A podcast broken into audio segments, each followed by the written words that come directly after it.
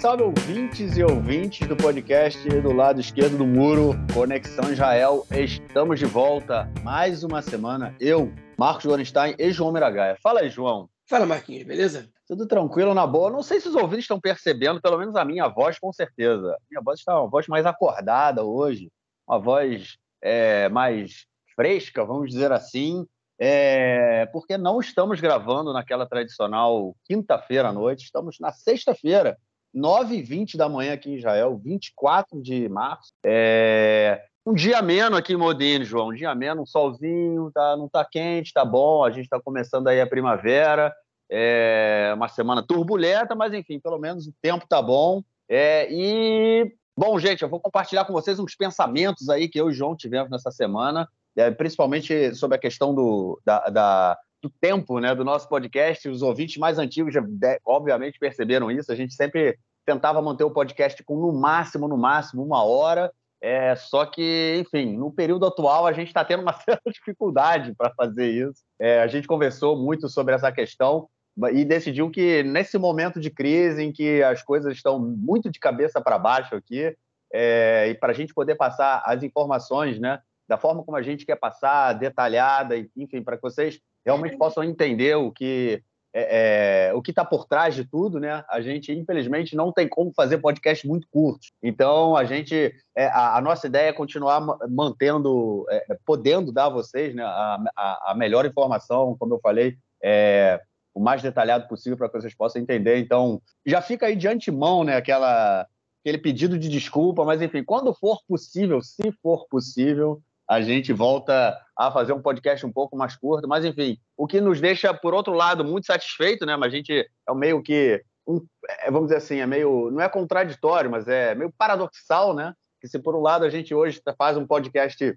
aí de, na última semana, com uma hora e quarenta e cinco, né, quase, é, a gente tem visto o nosso número de ouvintes crescer muito, né? A gente teve um aumento de 30% aí na, na última semana é, no, no, número de ouvintes. Nossos podcasts, nossos episódios estão batendo recordes atrás de recordes é, na, nossa, na nossa audiência. O número de ouvintes também que tem assinado o, o Spotify, é, pelo Spotify também aumentou bastante. A gente está com na semana passada, a gente essa semana teve, se eu não me engano, mais de 150 ouvintes novos assinando pelo Spotify, né? Isso eu não estou contando aí os outros é, é, tocadores, porque essa, essa estatística a gente não tem, mas enfim, dentro do, do, do, Spotify a gente tem.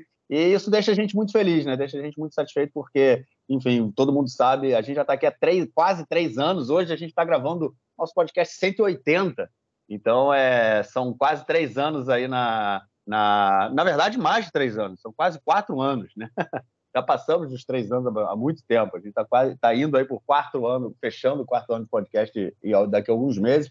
E o crescimento na audiência realmente deixa a gente muito feliz. Continuem com a gente, deem, deem sempre as suas opiniões, mandem mensagens. É, eu tô menos pelas redes, mas o João tá aí bombando nas redes sociais, então mandem mensagem para ele, mandem mensagem pelo pro Conexão. Pode mandar para mim também, porque eu acabo recebendo e, se for o caso, eu vejo e, e a gente é, é, dá o feedback aí para vocês. Beleza? Então é isso, João. É, vamos passar para o primeiro bloco, porque o bicho está pegando.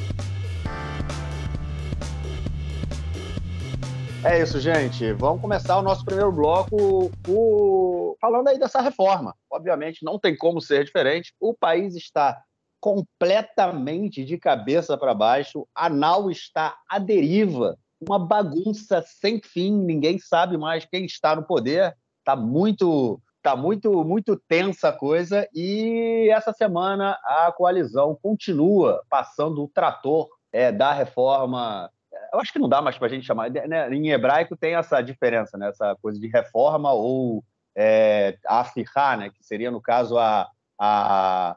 Não sei como é que traduz afirrar, né? porque afirrar golpe, cara, é você virar de cabeça para baixo, né? Você, o fermar, você. É, vira... não ser golpe, mas, assim, mas o sentido é golpe, afirrar. Golpe judiciário, isso. Golpe judiciário. Acho que eu não golpe de Estado. Golpe de Estado, pois é. Usando, é, o jornal Arendt está usando essa, essa terminologia. Eu acho Mas muita gente está usando revolução jurídica também. Eu acho revolução um conceito totalmente equivocado. Eu acho, eu acho golpe é mais, é, é mais, é mais é, correto. Com certeza. É, igual, é tão equivocado como chamar manifestante anarquista, né? São coisas aí da, do Lex lexicon israelense para política, mas enfim, vamos falar aí da, dessa transformação que o, o governo quer fazer no sistema judiciário, nesse golpe que vai transformar Israel é, num, numa ditadura, onde os três, os três poderes serão controlados pelo nosso Shalit, o nosso imperador Benjamin Netanyahu. Mas, enfim, essa lei, essas reformas já vêm sendo aprovadas, essas leis né, que caracterizam aí essa, essa, essa mudança, elas já começam a ser aprovadas, já vêm sendo aprovadas há algum período, e nessa semana tivemos aí mais duas leis que foram aprovadas. Uma delas, uma delas foi lei, uma, uma, lei que, que é a, mais polêmica de todas, né? que é a lei que é, é, é, visa mudar a forma como os juízes do Supremo Tribunal de Justiça sejam eleitos. Essa lei foi a lei que causou mais polêmica aí de, de todas que foram apresentadas pelo governo. É, e o governo, essa semana, apresentou uma proposta que eles chamaram de ser uma proposta mais amena, mas, obviamente, de amena não tem nada, eles já votaram em primeira, em primeira leitura, né? já foi aprovado em primeira leitura. Na próxima semana, é, no mais tardar daqui a 10 dias, em 10 dias, ela será votada em segunda e terceira é, leitura e aprovada. E também uma outra lei que foi aprovada essa semana é uma lei pessoal, né? uma lei que impede que o primeiro-ministro seja é, é, colocado assim, vamos dizer assim, no, no é, é colocado para escanteio, né? No caso ele, caso vacância, ele, é. vacância, vacância, vacância. Niftsarut, né? Roca Niftsarut, que a gente fala em hebraico, a lei da vacância, que é uma lei que permite com que o primeiro-ministro seja é, colocado, seja afastado do cargo, né? É, como o João lembrou no, no último num episódio que a gente comentou, essa lei foi usada na época que o primeiro-ministro Ariel Sharon ele teve um derrame, enfim, ficou em coma durante anos, né? E aí essa lei ela foi aplicada para que ele fosse retirado do cargo. É, ele, ele não teve tempo né, para, enfim, sair do cargo. É, e a lei foi aplicada, ele foi retirado e, e os, a, a, coisa continuou andando. É, e o Netanyahu poderia ser incluído nessa lei, no caso, porque ele vem sendo aí julgado em processos e tudo mais, e poderia ter aquela, aquele nigud né, quando você tem choque de interesses entre a, a, a o interesse do Netanyahu, o interesse do Estado, e agora foi aprovada uma lei que ela impede que o primeiro-ministro seja afastado do cargo é, caso ele esteja sendo julgado aí como é o Netanyahu que está sendo. É, João, mudar a regra do jogo quando o jogo está sendo jogado é golpe, né, cara? Não tem outra palavra.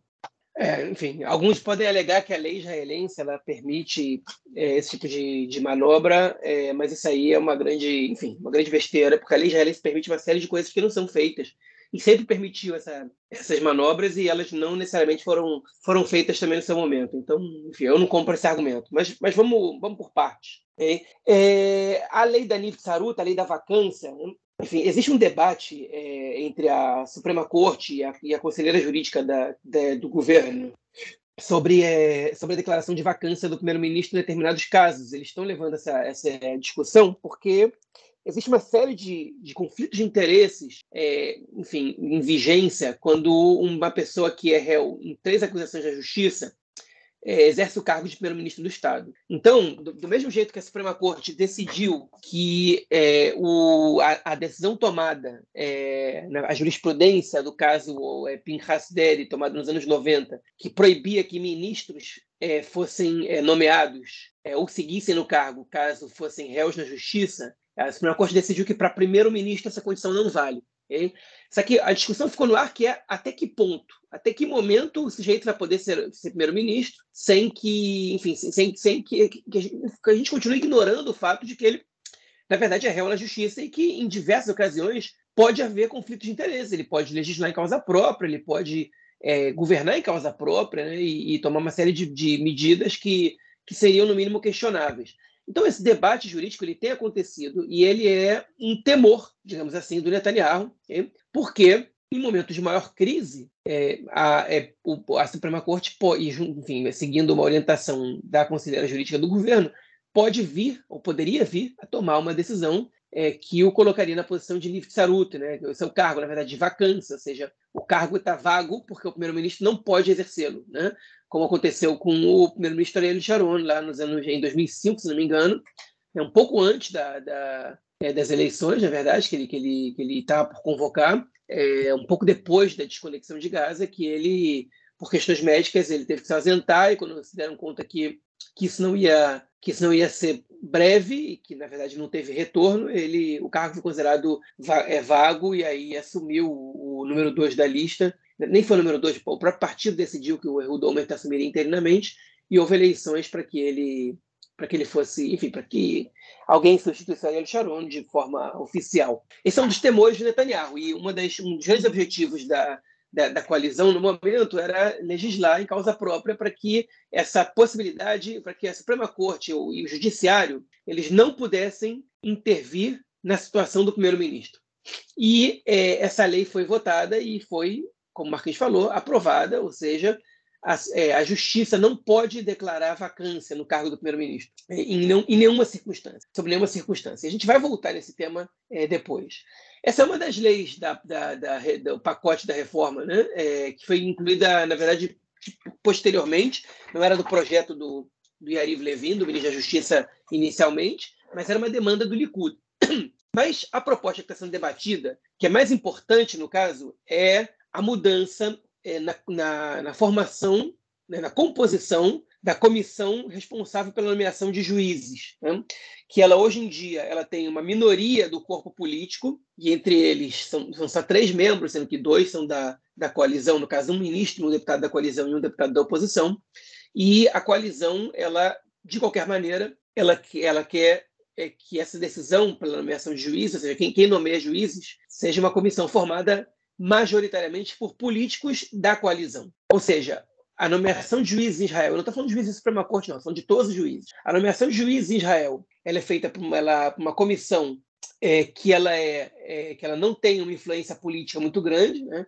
É uma comissão, se não me engano, de nove pessoas né, que tem que ter uma concordância de sete, ou seja, é, o corpo político ele tem uma determinada influência, mas ele não é, mas ele não é determinante nessa nessa votação, né? Por exemplo, se, se os dois representantes do governo forem contrários à nomeação de um juiz, o juiz pode ser nomeado mesmo assim. Né? É, mas eles sozinhos não conseguem nomear ninguém também.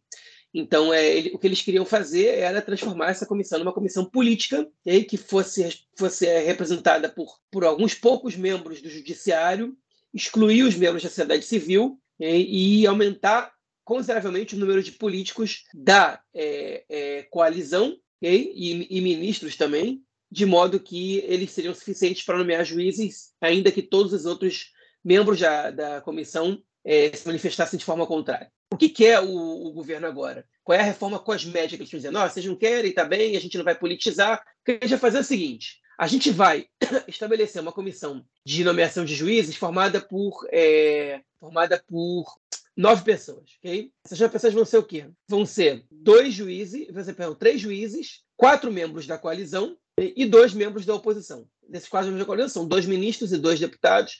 Okay? Então são nove pessoas, dos quais a coalizão é minoria e baixa uma maioria simples para indicar um juiz. Só que dentro dessa proposta, o governo quer acabar com é, uma, uma medida, na verdade, uma, uma cláusula, uma, um regulamento do, do, da Suprema Corte que chama seniority, né, que é um termo é, importado, né, que basicamente ele dá ao juiz mais velho é, o, o, direito de é, presidir a Suprema Corte de Justiça em Israel. Que não é, já não é como no Brasil que o presidente da Suprema Corte ele, ele enfim, é, é ele, ele transita, né? Cada vez ele, ele, ele, ele é rotatório. Cada tantos anos uma pessoa assume. Aqui não. Aqui é o, é o mais velho assume e até o momento da sua aposentadoria, ele vai ser o presidente da Suprema Corte. Então, se calhou do presidente da Suprema Corte ter 20 anos pela frente, né, se o cara assumir com 20 anos pela frente de mandato até essa aposentadoria, ele vai ser presidente da Suprema Corte por 20 anos. Antigamente não tinha aposentadoria compulsória. O Aaron Barak, ele foi primeiro-ministro, ele foi presidente da Suprema Corte por é, 17 anos, se não me engano. Agora tem a aposentadoria compulsória, então o presidente da Suprema Corte não permanece no cargo por muito tempo, mas é, ele, ele tem poderes e, e o governo, a coalizão, ninguém tem absolutamente nenhuma forma de interferir em quem será o presidente da Suprema Corte em cada, em cada mandato. E o, o, governo ele quer, junto dessa proposta de comissão de juízes, eles querem acabar com o regime de seniority, que significa o quê? Significa que o governo quer nomear quem seria o presidente da Suprema Corte. Então, esses quatro membros da coalizão barra governo que estariam nessa comissão, eles contariam com o presidente da Suprema Corte, que seria indicado por eles. Né? E aí eles já teriam maioria. E aí, ele, é, enfim, a proposta do governo é essa. Então, a gente vai mudar essa, essa, essa composição okay? e a gente vai é, indicar dois juízes da Suprema Corte e depois a gente pode voltar à composição anterior. Nem disfarçado é, né? É, e aí o, o, a resposta da, da, da, oposição, dos manifestantes, é de jeito nenhum, de sacanagem com a nossa cara. Tipo, vocês estão fazendo uma reforma cosmética, aí, uma mudança cosmética nessa proposta, que no fim das contas vai dar para vocês o poder de decisão da, da nomeação de juízes, que é um dos pontos mais críticos da reforma, porque basicamente o governo quer é politizar a escolha de juízes okay? para que os juízes sejam servis ao governo. Porque vale a pena dizer isso. Hoje a Suprema Corte de Israel ela tem uma maioria pequena, mas tem a maioria de juízes conservadores. Okay? A maioria dos juízes de Israel não são de orientação liberal, né? são juízes conservadores. A diferença é que são juízes conservadores comprometidos com a ordem democrática. Que e o, o, o governo e a coalizão eles não estão interessados em juízes conservadores. Eles estão interessados em juízes poodle deles, como se diz em hebraico, né? em cachorrinhos deles, que vão fazer o que eles mandarem. Eles querem paus mandados na Suprema Corte, eles querem pau mandados no sistema judiciário de forma geral, eles querem garantir que o juiz que for julgar o Netanyahu, o Litzman, o Ariadere, sejam juízes complacentes com o governo, sejam juízes que, que, foram, que foram nomeados pelo governo ou que dependem do governo para poder ascender é, para tribunais superiores né, e, e, fazer carreira. Enfim, basicamente a intenção do governo é essa. Então, a nomeação de juiz é crítica, um ponto-chave nessa reforma, porque em nenhum lugar do mundo você tem é, um, um, enfim, um corpo que sozinho decide pela nomeação de juízes, um corpo político que sozinho decide pela nomeação de juízes e tem tanta influência nesse, nesse terceiro poder. Ah, mas no Brasil o presidente indica. É, mas ele passa por votação no Senado. E são dois é, é, poderes eleitos de forma separada, nos Estados Unidos também. São poderes eleitos de forma separada. Então, o presidente ele pode ter ou pode não ter maioria no Senado. Né? Então, ele não pode indicar qualquer um para isso. Até pode indicar qualquer um, né? mas, é, mas ele não está. Não necessariamente ele vai ter essa, essa, essa indicação para juiz da Suprema Corte aprovada. E Israel, a gente está falando nem só de juízes da Suprema Corte, a gente está falando em todos os juízes, o que é ainda mais absurdo. Enfim, e essa é a proposta ridícula de mudança que o governo está fazendo, que é o acordo que eles fizeram com eles mesmos. Ah, a gente chegou numa pichará. Pichará é como se fosse. A gente aceitou é, uma, uma redução do, do, do, do, dos nossas, nossas demandas, como se chama? É como se fosse uma. É, é muito difícil traduzir essa palavra para português, mas é beleza, a gente aceitou, a gente, a gente entrou num acordo. Isso aqui, essa pichará, ela só tem um lado. O outro lado não foi consultado se eles estão de acordo com essa é, decisão, com essa mudança. Porque se ele fosse consultado, é óbvio e notório que isso não é suficiente. Inclusive, o candidato do Likud para a corte, né, que é o candidato do, do, partido, que é o sujeito que é, que é enfim, que, né, que, se fala, se diz que vai ser indicado pelo partido, ele é contrário à reforma, especialmente a essa lei. Ele acha que essa lei é negativa, porque você precisa manter a independência na escolha de juízes, né? a, autonomia na mão, principalmente do Poder Judiciário, e, e para que ele possa estar isento de influências políticas. Enfim, é óbvio que o governo vai dizer, ah, mas o Judiciário é todo de esquerda, porque a Suprema Corte é, é uma sede do Meretz em Jerusalém, é o que eles dizem, blá, blá, blá. A narrativa deles não muda a realidade e não, enfim, e não conserta nenhuma democracia, ao contrário. Mas, enfim, vamos, vamos passar esse tópico, deixar, deixar para depois. A gente vai voltar na página Niftaru da vacância daqui a pouco. Pois é, realmente a gente vê que a, essa, a, a, a forma né, como as leis vêm sendo tocadas, e, o, a, o que anda por trás desse pensamento, né, de todas essas leis aí, desde a dessa lei da vacância do Netanyahu contra essa mais essa proposta aí de controle né, do sistema judiciário, mostra o, o que é o que está por trás de toda essa ideia da, da atual coalizão do, do, Estado de Israel. Né? A gente quer manter um, um primeiro-ministro que está sendo julgado em processo de corrupção como imperador do país, né? e nesse momento, nesse momento ele é o imperador, porque ninguém pode tirá-lo é, do, do, do, cargo. É, vamos, a gente vai ter que ver né, qual vai ser a reação do Supremo Tribunal de Justiça em relação a isso, porque já há, inclusive, na, na lei da Nevitzarut, né, da vacância, já há, né, inclusive, é, pedidos de afastamento, é, não de afastamento, pedidos para que essa lei seja cancelada no Supremo Tribunal de Justiça, né, no Bagatz, é, e vai ter que ver, porque, enfim, o, toda essa crise que a gente está vivendo agora não é só em função da aprovação dessas, dessas leis do golpe, mas é em função também de como o Supremo Tribunal de Justiça vai reagir quanto a isso, né? Porque essas leis, né, como a gente vem comentando, elas elas entram em choque com leis básicas, né, aqui de Israel, que são leis é, que têm, um, vamos dizer assim, um, um valor constitucional, e é, e é muito, eu estou fazendo, os ouvintes não estão vendo, né, eu estou fazendo entre aspas, né, que é mais ou menos nesse sentido, é, elas têm esse valor é, e, e, o Supremo Tribunal de Justiça é, é, é, é pode vir a, a, cancelar parte dessas leis, se não todas, que estão sendo aprovadas aí pela, pela coalizão. E aí a gente vai ter uma crise institucional, né? porque o parlamento aprova, o, o, o, Supremo cancela, e aí a gente vai ter que ver como é que as coisas vão caminhar, se a, as regras do jogo serão respeitadas e a democracia liberal ela vai resistir. Vamos ver, vamos ver. Essa, as próximas semanas, né, o governo falou que quer aprovar, aprovar essas leis aí até o, até o, o, o, o feriado de Pêssar, né, a Páscoa judaica, que começa daqui a 10 dias. Então, é, vai ter uma semana bem quente. Bom, vamos então à nossa próxima notícia do bloco, que é sobre a pressão ainda né, da sociedade que vem, é, é, é vem colocando aí um, enfim, é, não está não, não, tá deixando barato para o governo essa tentativa de golpe. Né? A gente teve. É, as manifestações continuam. É, a gente, essa semana, teve mais setores aí né, dos reservistas é, aqui em Israel é, colocando muita pressão no ministro da, da, da, da Segurança, né, do Yoav Gallant, que ele é do Likud, né, falando que é, é, mais, é, como chama, pilotos da aeronáutica que é, é, servem como reservistas, né? E a gente explicou no episódio passado como é que funciona isso. Os, os pilotos eles assinam um, um, contrato com o exército, né? Com a aeronáutica no caso, é de 10 anos, né? Ou seja, eles começam a formação de piloto e eles ficam ali porque é um, é um processo, né? Não dá para você virar um bom piloto em um ano, dois anos ou três, que é o período aqui do exército. Então o cara fica um período mais longo e depois desse período ele ainda continua servindo ao Exército, ele tem que, é, durante muitos meses no ano, parar o seu trabalho, deixar de trabalhar e ir para a base, fazer treinamento e tudo mais. É, são os Miluim, né, os reservistas, e já tem muitos setores dos reservistas falando que não vão fazer o seu, o seu é, é não vão atender ao seu, ao, como é que chama? Ele recebe o matzav, né? A, é, eu esqueci como é que fala a palavra tzav em hebraico, a tradução é, eles recebem uma intimação, vamos dizer assim, do Exército para servirem. Eles falaram que não vão aceitar essa intimação, é, não vão mais servir. E o, o, outros, já houve pilotos, né, falaram que não vão servir como, é, como reservistas. Há outros pilotos ameaçando também a partir da semana que vem não servirem como reservistas.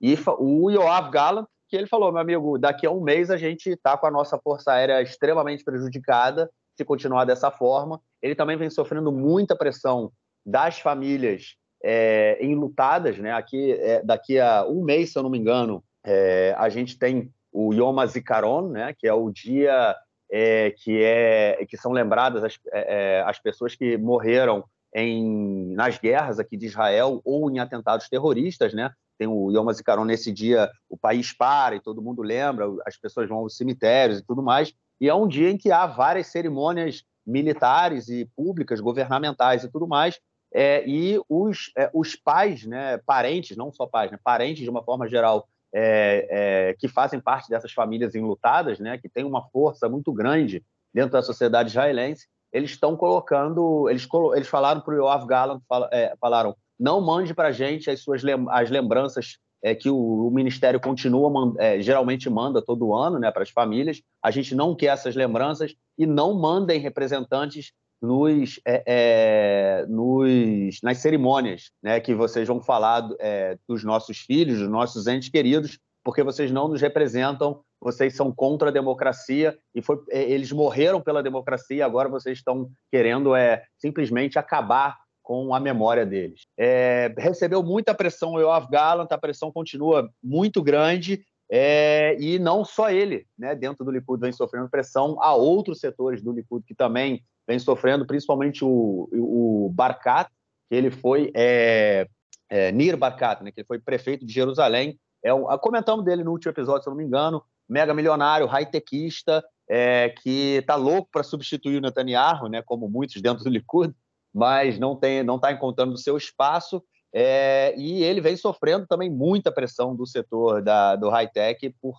por estar apoiando essa, esse golpe judicial aí do, do Netanyahu. É, e outros setores dentro do Likud também, né, que já vem aí há algum tempo é, mostrando sua insatisfação, como é o caso do David Bitan, né, o Avi Dirter também, que vem sofrendo aí também muita pressão. É, a pressão continua, João, não tem como falar. É, as pessoas estão, na ru... É, estão nas ruas, as pessoas é, não estão deixando barato e quanto mais a gente anda e quanto mais dia passa, a pressão vai continuar aumentando. Né? Não, a pressão está imensa e talvez, eu não sei se o governo se deu conta de que é impossível governar o país dessa maneira ou não, mas a pressão está imensa. O, alguns ministros já perceberam isso. O Yoav Gallant ele disse ao Netanyahu essa semana que ele não vai conseguir exercer o cargo dele se a legislação continuar sendo tocada. Com essas palavras, ele disse, okay? obviamente que essa reunião não foi aberta, mas é, todos os órgãos de imprensa é, republicaram isso, ou seja, deixaram vazar de propósito essa reunião a portas fechadas. Não tem como.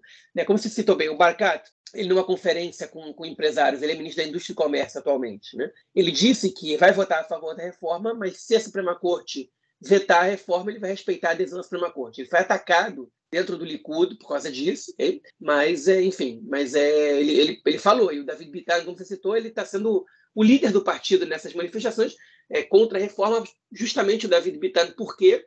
Porque ele, ele é réu na justiça, ele não pode ser ministro por causa disso, então ele não depende do Netanyahu para nada, e ele pode falar o que ele quiser sem ter medo de represália interna do partido, né? Basicamente é isso. Então é o, o resto do partido critica ele, ah, ele tá nem aí, tá, tá indo para frente com isso. Só que a maioria do, do Likud ainda é um bando de, de bulldogs latindo e mordendo qualquer um que faz qualquer comentário contrário à reforma. Por exemplo, a deputada ministra, né, ministra do Esporte e Cultura, Miri Regev, disse essa semana que deveriam é, processar e colocar na justiça todos esses reservistas que estão se recusando a, a participar do, do, treinamento militar. Ela só se esqueceu que eles são voluntários. Né? Então, você, você colocar na justiça voluntários que estão que estão esquecendo, que não que não estão querendo é, servir o exército, tão, que estão querendo deixar de ser voluntários é ver um pouco surreal, né? Tipo, como é que você, como é que você vai aprovar uma lei que pune voluntários que não querem se voluntarizar, né? É, ela, ela, também vai ser punida numa dessa, porque ela não é, porque ela não está sendo voluntária. É, enfim, também impressiona um pouco é, a estupidez, né, do, do, dessa galera do Likud. Mas não só isso. É, também, agora, ainda que essas pessoas não fossem voluntárias, e vocês não tenham dúvida que esse movimento de, é, de, de pessoas que estão se recusando a servir o exército, ele vai ultrapassar as fronteiras dos voluntários reservistas e vai chegar até os reservistas que não são voluntários, ou seja, do reservismo obrigatório, e vai chegar até os, é, os oficiais e soldados do serviço regular. Vocês não tenham dúvida que muita gente não vai querer servir um exército é, num país que, enfim, onde é que não tem que não tem poder judiciário basicamente. É, ainda assim, imagina você colocar tanta gente assim na justiça. Imagina como é que ia ser esse 20% dos reservistas e dos soldados Okay? São 60% que são contra a reforma. Okay? E entre os que se exercem, com certeza é mais, porque boa parte dos que são a favor da reforma são ortodoxos. Mas, enfim, são, vamos supor que 20% digam não vou, não vou para o exército. Se eu botar aqui 20% da população do país adulta na, na, na justiça, né? se eu botar 500 mil pessoas na justiça, imagina o colapso que ia dar no sistema judiciário. Né? Nem se você nomeasse todos os ministros que vocês querem nomear, não ia dar abaixo para isso. Não tem condição. É, enfim, esse é o tipo de reação que a gente está vendo. Né? Agora, é, o interessante disso é que parte de, alguns setores do Likud, que já eram é, relativamente críticos em relação à reforma, ainda que todos tenham votado a favor, alguns saíram né, para se abster, mas, alguns, mas, mas enfim, o Yuli Edelstein, o Elir Barkat, o Dani Danon, é, o próprio David Bitan, que a gente falou agora, o Yoav Gallant, que, tão, que são pessoas que ainda que tenham votado a favor da reforma ou se abstido, são pessoas que dizem que tem que parar a legislação, tem que conversar, e etc, etc, etc, eles estão começando a, a botar cara e, botar, e falar. E pode ser que é, eles tenham um pingo de responsabilidade em algum momento e votem contra, contra alguma lei da reforma. Eu acho pouco provável que isso aconteça é, antes de Pessar, porque ainda não deu tempo deles pesarem custos e benefícios é, dessa, de, dessa, dessa posição, dessa suposta posição, é, riscos, né, e etc. E eu acho que por enquanto, a, a inércia deles é não trair o partido nem o Netanyahu. Mas a gente está vendo esse movimento começar. O, Lapida, inclusive, nos discursos dele, o Lapida e a Lapida da oposição, ele é, provoca os membros do Likud contrários à reforma o tempo inteiro. Ele fala: vocês responsáveis deputados responsáveis do Likud, vocês vão permitir que isso aconteça? Enfim, é, essa, essa mais ou menos é a maneira que, o, que, que na política tá, está se manifestando. E na sociedade civil, é, as manifestações elas são cada vez maiores. A gente teve manifestação de reservistas, agora já são é, mais de 280 reservistas que não vão servir. Os testes para a aeronáutica não foram realizados essa semana, os, os treinamentos. É, o, o, o, comandante da aeronáutica ele está muito preocupado, porque foi a força mais afetada, mas outras forças dentro do Exército também estão sendo afetadas, como é, a inteligência é, e alguns setores da, da, infantaria também, em especial das unidades de elite da infantaria, hein? Que são as pessoas que são, enfim, que, que são, em geral, membros da elite de, da, da sociedade israelense. O sujeito que foi oficial de alta patente, é importante na inteligência, em unidades de elite da infantaria, né, ou na aeronáutica, em geral, são, são membros é, enfim, de classe média alta, que, ou de classe média classe média alta, que são as pessoas é, que estão, em, em, grande maioria, contrárias à, à reforma atualmente de Israel. Né? E esse é, uma, esse é um ponto que merecia um podcast por si só, como é que se divide a composição é, de, enfim, é, por renda, por classe social, é, e apoio político no país, mas a gente não tem como se aprofundar nisso agora. Né? Mas a sociedade civil ela está se manifestando, não só através do Exército, tem outros grupos também. A gente está escutando menos em relação ao high-tech, mas a gente está vendo muitos economistas que ainda se manifestam. Né? Essa semana, é, a gente vai, vai, vai tocar nisso depois, mas o, o Bezalel Smotrich, que é, que é o ministro das Finanças, teve uma reunião com membros de alto escalão do Ministério das Finanças. E eles alertaram o Smotrich que a perda do, no orçamento é, desse ano já se essa reforma for aprovada, ela está estipulada entre 15 e 30 bilhões de shekel, okay? que representa cerca de 20%, pode, pode chegar a cerca de 20% do orçamento israelense. Ou seja, eles já teriam que recalcular o orçamento do país, que ainda nem foi a votação, que está sendo planejado, porque o valor que eles estão propondo, que eles estão, que eles estão cogitando, que vai ser o do, do, do orçamento para poder é, fazer os pagamentos do governo enfim, e, e controlar o Estado, ele é muito maior do que ele seria caso essa reforma fosse aprovada. Né? Então, é, tem economistas que também escreveram cartas, Emanuel Trachtenberg, que é um economista importante, que escreveu o relatório depois das manifestações de 2011, ele também é, montou uma, um grupo de economistas que estão se, se manifestando contrários à reforma, mostrando os impactos tremendos que isso pode ter na economia e sempre negativos. E o Smotrich ele deu uma declaração nessa reunião com, com esses membros de alto escalão, que ele disse o seguinte: ah, a gente tem que ver, né? Que a, a, é, a reforma tem o seu lado, é, tem os seus riscos, é, mas também tem é, os seus riscos positivos, né? também tem os seus benefícios. E aí o, o membro mais importante lá da comissão disse para o seguinte: não, a reforma não tem absolutamente nenhum, é, nenhum, nenhuma possibilidade de benefício na parte da parte econômica. A gente não conseguiu ver absolutamente nenhuma possibilidade de benefício. Cortou a graça do Smotrich nessa, nessa reunião. Então, enfim, é, a sociedade civil está se manifestando. A gente vai falar no, na próxima notícia do bloco sobre o que aconteceu nessa quinta-feira. É, enfim, e houve outros tipos de manifestação, porque a reforma não é a única medida do governo é, no momento. E, enfim, a gente está tá vendo isso começar a repercutir um pouco é, no Likud, mas ainda não é suficiente. E, enfim, eu não, eu não sei o que vai acontecer nos próximos dias. Mas o que vai acontecer nos próximos dias, que é quando essa votação da, da comissão de juízes for, enfim, for completada, seria de fato a primeira lei da proposta original a ser aprovada, e uma lei bem importante, diga-se de passagem, depois disso acontecer, aí o país pode parar totalmente. Né? Aí, muita, enfim, é, é difícil você imaginar o cenário porque ninguém está preparado para esse momento, né? E a pergunta é se alguém vai querer pagar para ver. Bom, é isso, né? Pressão, pressão e pressão. É só o que a gente tem a fazer no momento. Não podemos parar. Acho que todos esses setores aí da, da sociedade civil vão, vão continuar colocando pressão.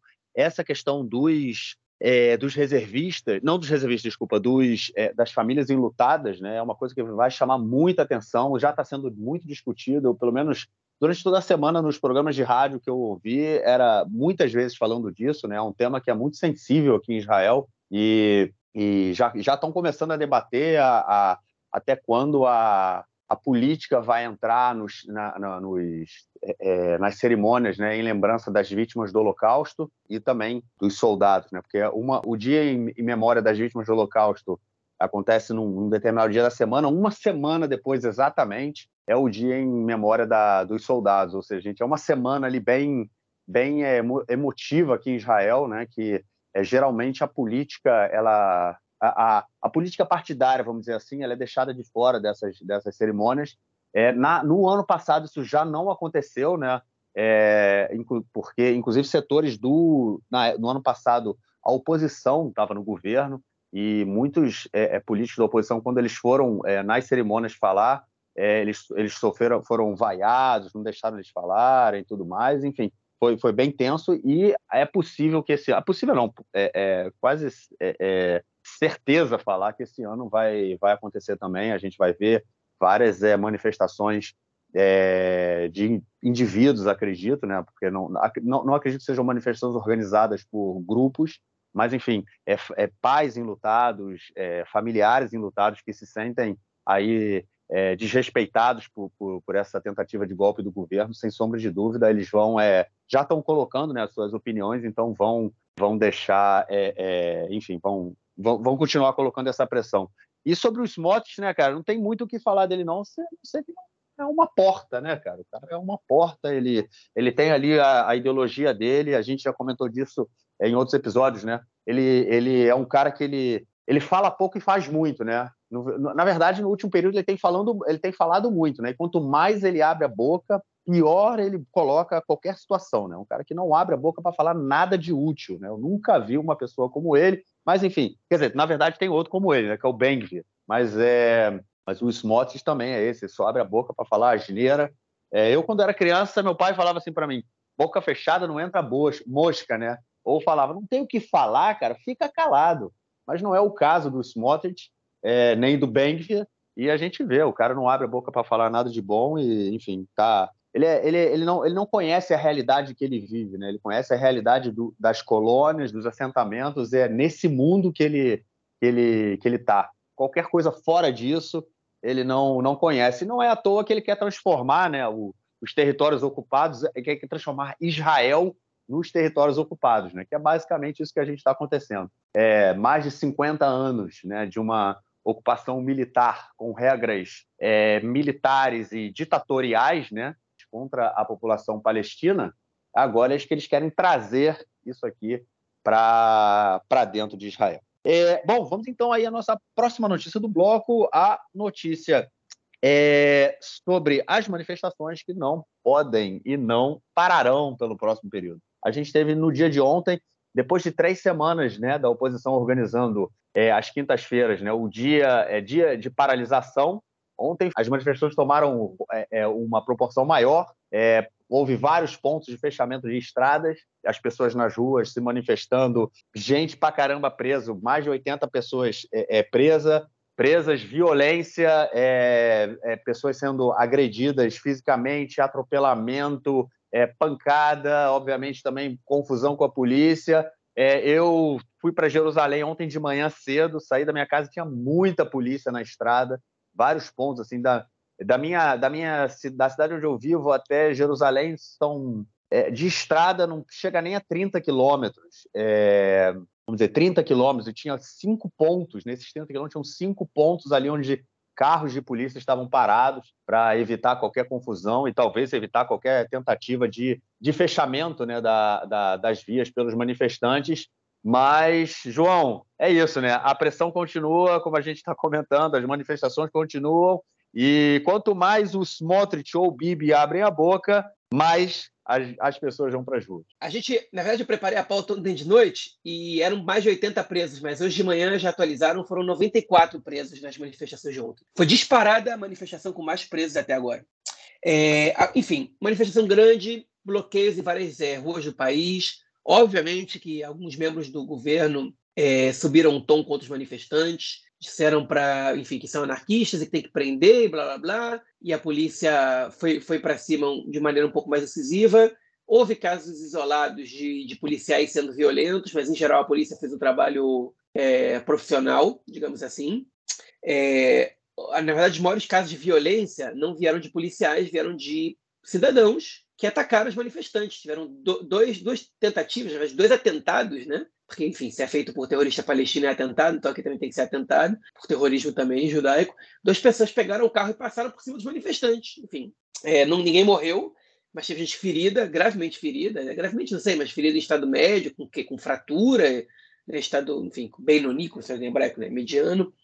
É, teve isso. Teve também um caso de violência contra o ministro Avi Dichter do Likud. Avi Dichter foi chefe do Shabak, né, do Serviço de Inteligência é, é, é, do, enfim, de, de, serviço de segurança é, geral, que na verdade funciona como serviço de inteligência também, antes de entrar para a política. Ele foi agredido por uma mulher, tomou um soco. Né?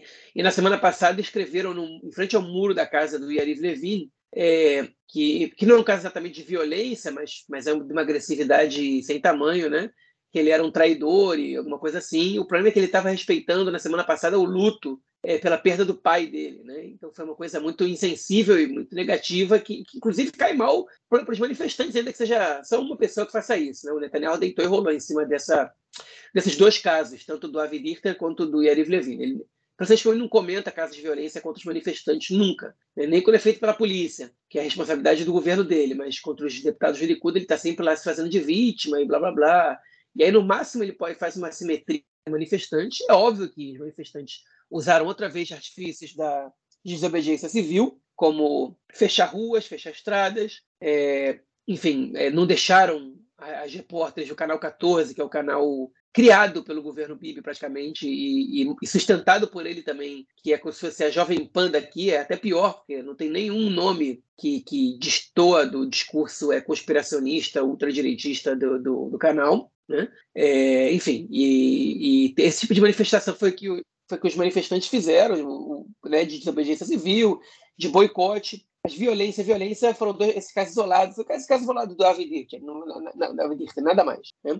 Enfim, e como o Marquinhos falou, tem muita pressão, as manifestações estão muito grandes, o, enfim, a situação está muito complicada. O país está ficando ingovernável dessa maneira. O Netanyahu já percebeu. E, e aí, no que eles passaram a lei da Niftzarut, a lei da vacância, ele anuncia ontem que ele vai dar uma declaração pública. Né? Ele anuncia isso logo depois do Yoav Gallant dizer que ia dar uma declaração pública, chamou a, a imprensa, porque o Gallant ia pedir publicamente para o governo parar com, é, com, a, com a reforma. Parem agora com a reforma. Né? Tipo, enfim, ele disse que é contra, disse para parar. É, e aí o Netanyahu chamou ele, eles tiveram uma conversa de 20 minutos, e aí o Netanyahu convocou uma coletiva de imprensa e convenceu o Gallant de não convocar a coletiva de imprensa. E aí nessa coletiva o Netanyahu diz que entende do outro, outro lado, que quem é contra a reforma não é, não é traidor, mas quem é a favor da reforma não é fascista, e que existe é, quem é contra a reforma tem medo de que os direitos individuais é, sejam é, não sejam preservados, e quem é a favor da reforma é, justamente está insatisfeito com a influência desmedida da, do judiciário no governo, enfim, tentou fazer um meio campo ali, como se tentando, tentando mostrar que os dois lados têm razão para se sentir assim, assim, assado. Ele só esqueceu de dizer quem incitou um dos lados foi ele e o grupo dele, né? É, a, a, desconfiar do judiciário e contra o judiciário, mas enfim, deixa isso para lá. E ele disse que é, não vai respeitar a, é, enfim, a, a, a, decisão da conselheira jurídica do governo, Tagali é, Barab Miara, disse que era conflito de interesse dele se manifestar em relação à reforma e que ele não poderia. Ele falou: a partir de agora eu assumo o controle. E ele então ele vai agora to tocar isso. Okay? E falou: agora eu vou, dane-se. E ele, ele disse abertamente: até pouco tempo atrás, eles podiam declarar que meu cargo era vacante. Se eu fizesse isso, era que absurdo. Eu, primeiro-ministro, não posso participar de uma decisão tão importante no país porque eles podem querer me derrubar. Agora que a gente passou essa lei, eu vou, eu vou dizer agora para vocês: eu não respeito a decisão dela e eu vou me manifestar. Ele, em público, foi dizer que passar por cima da decisão da justiça, porque a justiça, teoricamente, não tem como puni-lo por fazer isso, né? É, mas até aí, ainda assim, você estava olhando isso e falou assim: bom, beleza, então ele vai dizer agora que vai interromper a, a, o processo e que vai começar a negociar. Só que ele disse o contrário: ele falou, olha, a gente vai passar a lei da formação de juízes. E, enfim, e, e pronto. Então ele tentou acalmar os ânimos, tentou chamar a responsabilidade para mostrar que ele vai controlar a situação, né? É pra, porque ele estava sendo chamado de fraco por todos os lados. É, disse que a oposição perdeu mil oportunidades de conversar até agora, mas que ainda tem mais uma. É óbvio que se ele não parar com, a, com, com o processo, a oposição não vai aceitar sentar para negociar. A oposição já disse isso, já repetiu, já disse mais vezes, inclusive o R. Lapid essa semana, pela primeira vez se reuniu com o Ahmed Tibi é, deputado árabe para poder chamar os árabes também para um bloco consistente da, da oposição para travar a reforma para tentar botar os árabes nas manifestações. Porque, enfim, a, a oposição estava boicotando os partidos árabes, na verdade, esse partido árabe, né? o Radastal, que é um dos dois partidos, no caso, com o Urama, eles até tinham negociação, mas estavam, mas deixando o Urama de fora das manifestações da oposição que eles estavam fazendo, porque, enfim, eles não queriam que o governo usasse é, o mesmo argumento que eles usaram para derrubar o governo anterior, que é que eles são vendidos para os árabes e para a Irmandade Muçulmana e blá blá blá. Enfim, e o Lapida é, finalmente né, deixou, essa, deixou de lado essa besteira, é, enfim, de, deixou de, se, de, de incorporar, o, de vestir a carapuça do, do discurso do governo, do, do, do, da coalizão atual, e, enfim, e, e a, aceitou o fato de que os árabes são legítimos, são cidadãos do país e, e são parte importante é, na, na, luta contra essa contra essa, essas medidas antidemocráticas e, e neofascistas do, desse governo atual. Então, é, finalmente isso aconteceu. E o Netanyahu, quando ele anuncia que vai continuar com a lei, com a lei ele praticamente ele é, apaga tudo que ele falou antes. É, isso foi de casa pensado, mas não de casa pensado de muitos dias antes. Isso foi de casa pensado no mesmo dia, porque é, aparentemente o Netanyahu ia anunciar a interrupção da legislação e o Yariv Levin, ministro da Justiça, foi até ele e disse: se você fizer isso, eu vou renunciar. E ele não quer perder o controle do governo agora. Ele sabe que não ia ser só o Yariv Levin que, que, que poderia renunciar, ele poderia perder apoio de outros partidos da, da base dele. E ele não anunciou isso, ao contrário, anunciou que essa lei ia passar. E a pergunta agora, a gente tem alguns dias mais, até o dia 2 de abril ou 3 de abril você tem que passar. A pergunta agora é se realmente eles vão passar essa lei ou não. Porque se eles fizerem isso, hein, a gente vai ver o, o país parar. Eu, eu, imagino que o que ele tem na cabeça é o seguinte: logo depois disso vai entrar o recesso por Pessar. Pessar é uma semana de, de festividades aqui. É, e, enfim, pai, os manifestantes vão se acalmar, os filhos deles vão estar, vão estar em casa, eles vão ter que é, levar os filhos para passear, vão entrar de férias. E quando acabar as férias, vai tudo voltar ao normal. A gente dá uma moderada no da reforma e isso aí da, da escolha dos juízes já é suficiente para a gente. É, esse aqui eu, eu acho que ele não está entendendo a dimensão do negócio. Eu acho que, que não vai parar em Pessar, pode dar uma diminuída, mas não vai parar. E vai aumentar muito mais se ele passar essa lei. Porque aí vai aumentar não só protesto de rua, vai aumentar tudo, vai aumentar greve, vai aumentar é, mais gente se, se, recusando a servir o exército, vai aumentar mais gente tirando dinheiro do país, o dólar está disparando, o dólar caiu drasticamente só com o Netanyahu anunciar que ia dar uma declaração. Foi ele dar a declaração furada que o dólar já subiu de novo. O dólar está disparando, e vai aumentar desemprego, vai aumentar inflação e tudo isso. Okay? E ele não quer isso. E o país ingovernável, com manifestação, com gente que não serve ao exército. Okay? Enfim, com outros tópicos que a gente vai comentar daqui a pouquinho, né? que, que tem a ver com a segurança nacional e com as relações internacionais. É, ele sabe que o país é ingovernável dessa maneira. Então, a questão é, é se ele vai pagar para ver, ele pode pagar muito caro para isso. Né? Ele já saiu perdendo nessa brincadeira, cancelando a lei ou levando a lei adiante. Acho que ele não sabe como sair dessa e ele está apostando em que, pelo menos, é, ficando no grupo dele, ele ainda tem alguma legitimidade para continuar no poder, mas ele não vai continuar muito tempo no poder dessa maneira. Não tem como, não tem como.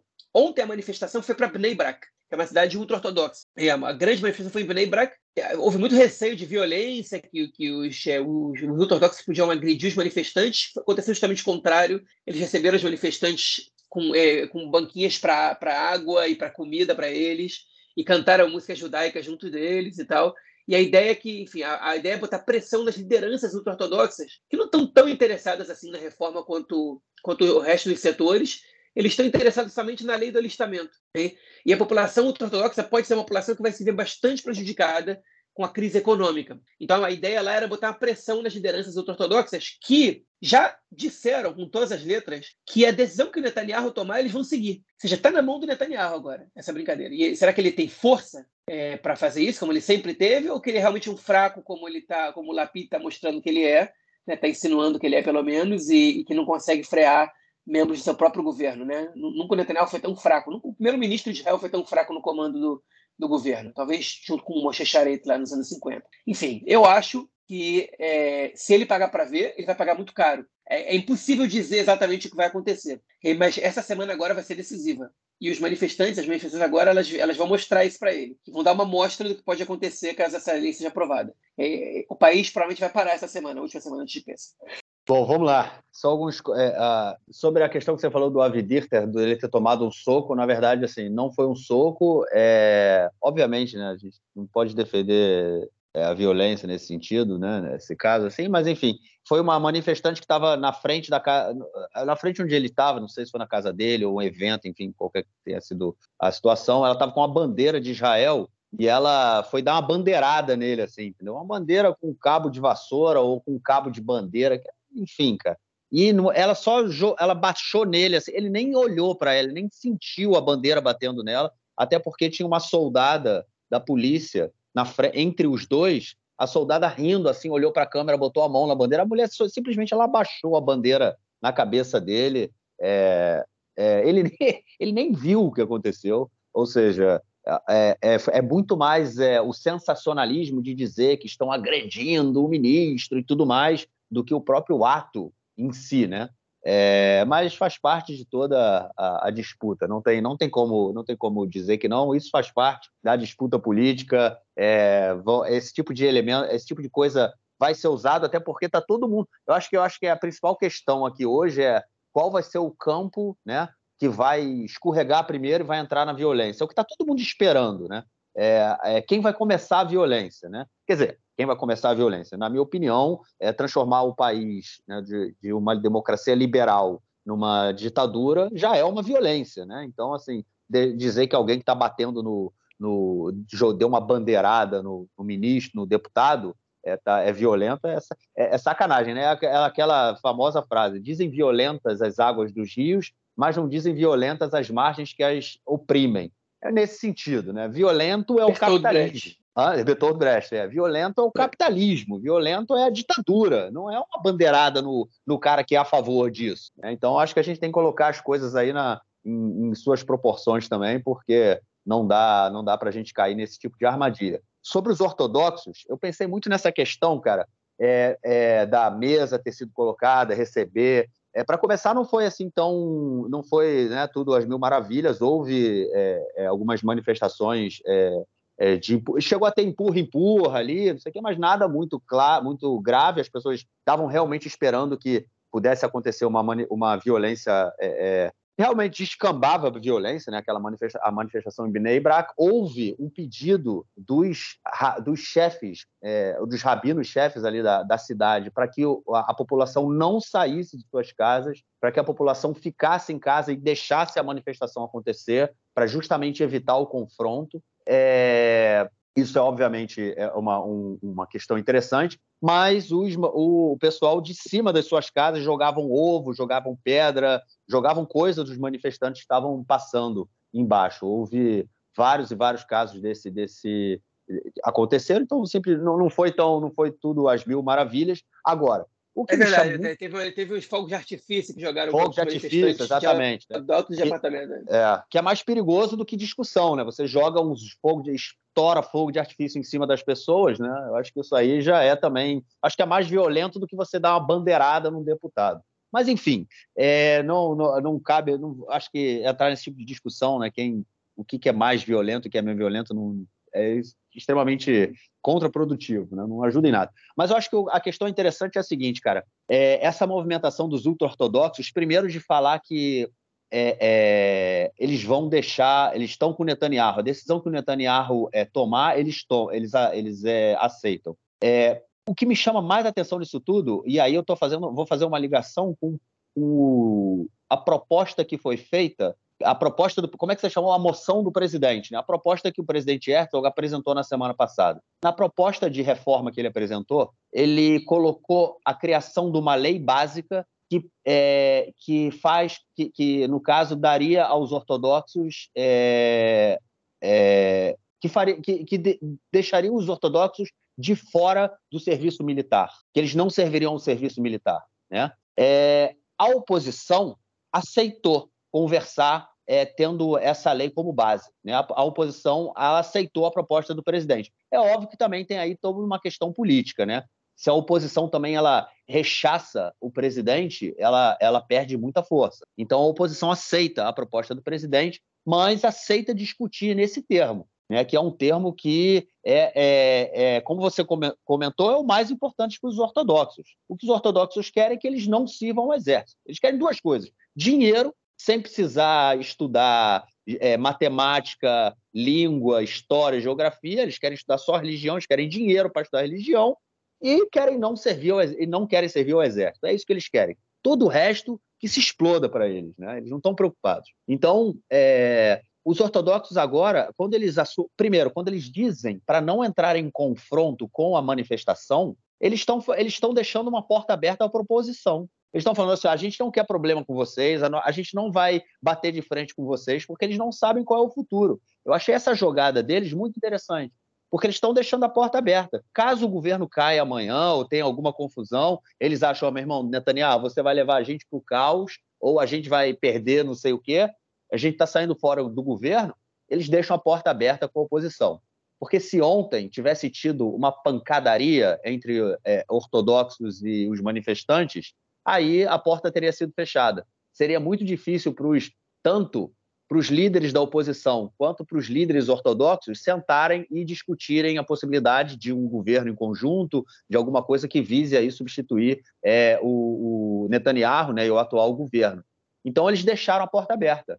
Eles tomaram a opção, a, a, a, tiveram a, possibilidade e, e, optaram por deixar, é, é, por não entrar em confronto aí com os manifestantes e, e deixarem e deixaram as portas abertas, na minha opinião, para um, um futuro é, debate. Eu achei muito interessante isso, essa questão toda aí com, com os ortodoxos é, no dia de ontem. Eu acho que foi o que mais me chama a atenção. O Netanyahu está perdendo, ele, ele, já não comanda o país, né? Inclusive ontem teve um tweet da mulher dele, né, da Sara, falando pedindo aí para as pessoas acalmarem os ânimos e tudo mais. E teve uma.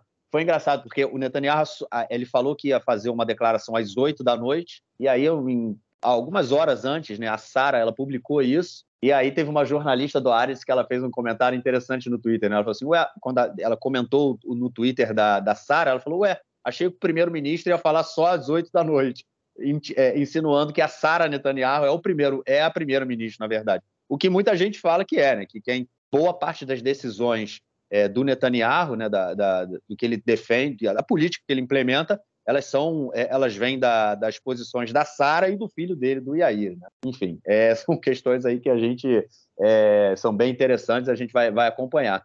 Mas é, Netanyahu está perdendo o poder, está perdendo o controle do governo, ele já não tem mais o controle. O Yariv Levin fala, faz o que quer, é, os ortodoxos é, é, fazem o que querem, o Que vamos falar dele no próximo bloco, faz o que quer, o Smotrich faz o que quer, e o caos está aí. Né? A gente está vendo realmente o país é numa confusão que acredito nunca tenha, nunca tenha acontecido antes é, é, na história. Bom, é, é isso. É, vamos então passar para o nosso próximo bloco, para a gente falar de outras questões relacionadas à política israelense essa semana.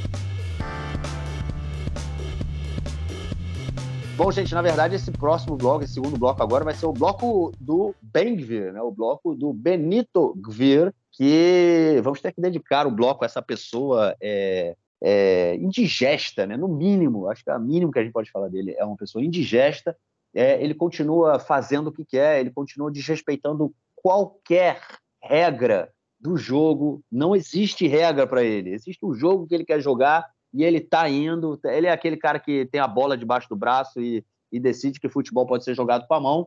E, enfim, continua batendo de frente, João, com os ministros, com, com os é, chefes de polícia, dá ordem em todo mundo, decide o que quer, fala o que quer, apesar né, do Bagato ter falado, do Supremo ter falado que ele não pode é, dar ordens diretas é, a polícia de como atuar nas manifestações. Ele está cagando e andando, está desrespeitando, fala o que quer. E pior de tudo, João, pior de tudo, cara, principal assessor dele, o cara que foi o responsável é, por negociar e assinar os acordos de coalizão do partido do Bengvir, ele também dá ordem à polícia, ele também participa de reuniões ministeriais é, do ministério, né? é, com chefes de polícia e tudo mais. Ele, ele inclusive, ele como é que chama isso? Ele coage né, é, chefes de polícia, porque muitas vezes, é, policiais de uma forma geral, porque ele vai às manifestações e ele fala: você tem que fazer isso, você tem que agir dessa forma.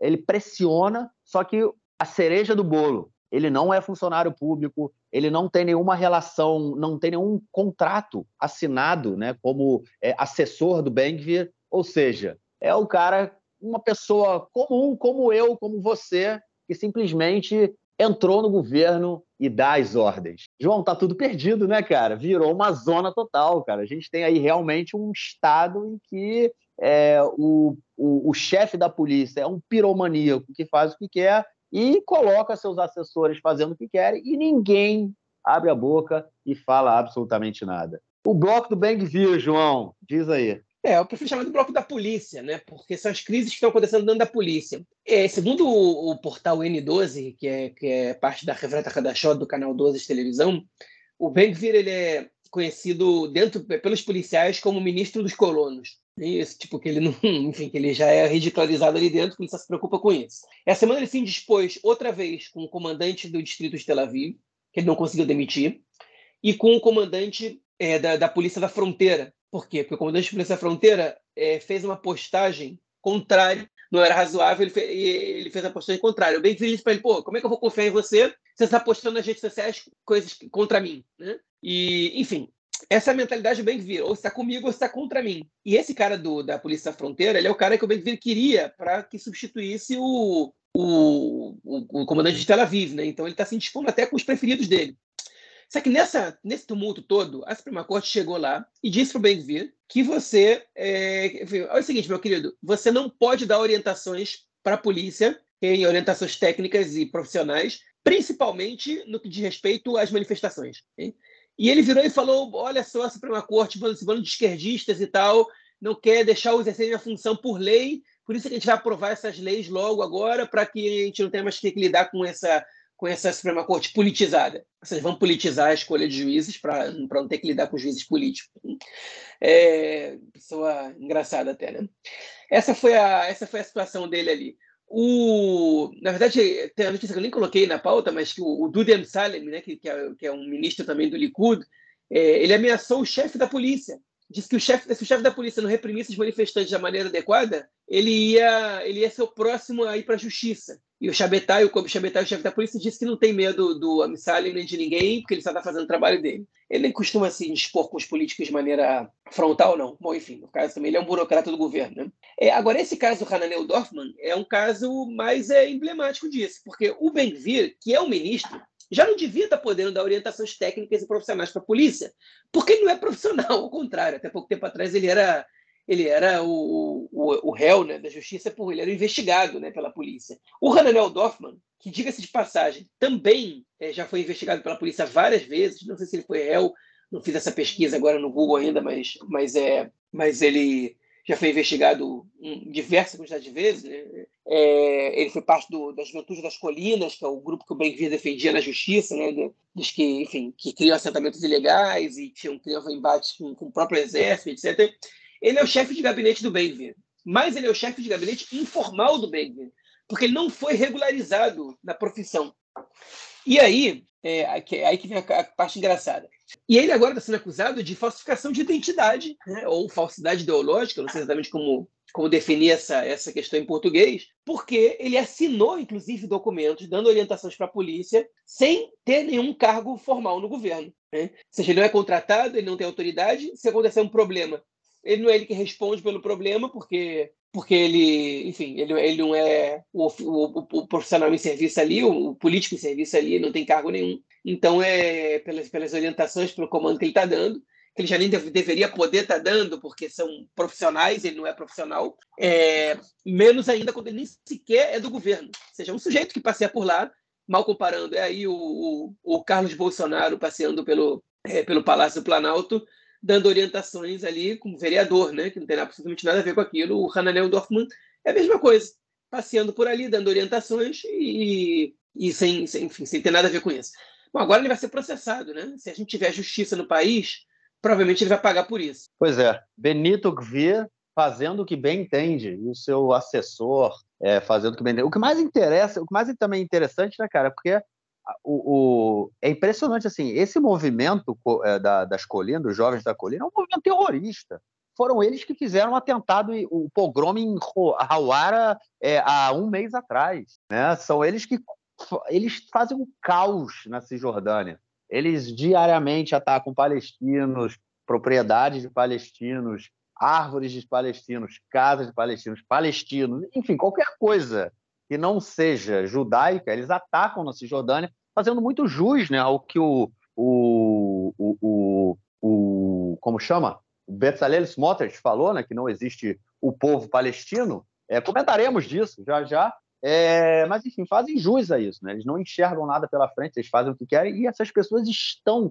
É, bom, no caso desse, desse cara aí, desse assessor do bem, ele não está nem no governo, mas ele é governo. Né? Ele não está no governo, mas ele é governo. Ele faz o governo, ele, ele, ele é responsável, parte, parcialmente responsável pelo caos que a gente vive aqui.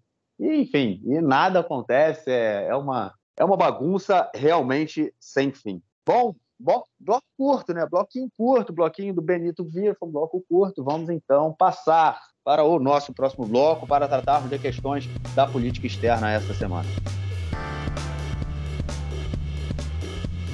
Bom, gente, primeira notícia do bloco, acho que foi a principal aí, né?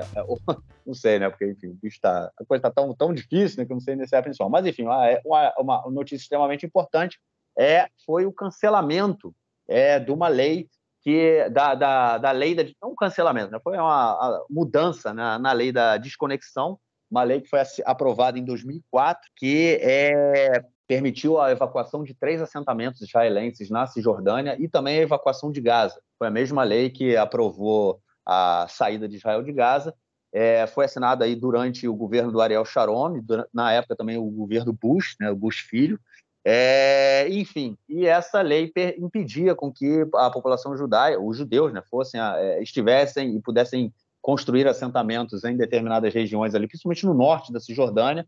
É, e agora a oposição, situação, né, o governo aprovou uma lei consertando, mudando o, é, a lei da desconexão em 2004 e agora é, os colonos voltam a ter a possibilidade de construir assentamentos, os assentamentos que foram destruídos aí há quase 20 anos. Né? É, João, o Netanyahu foi à televisão, disse, à televisão não, foi a público dizer que não vai construir novos assentamentos, que pode ficar tranquilo.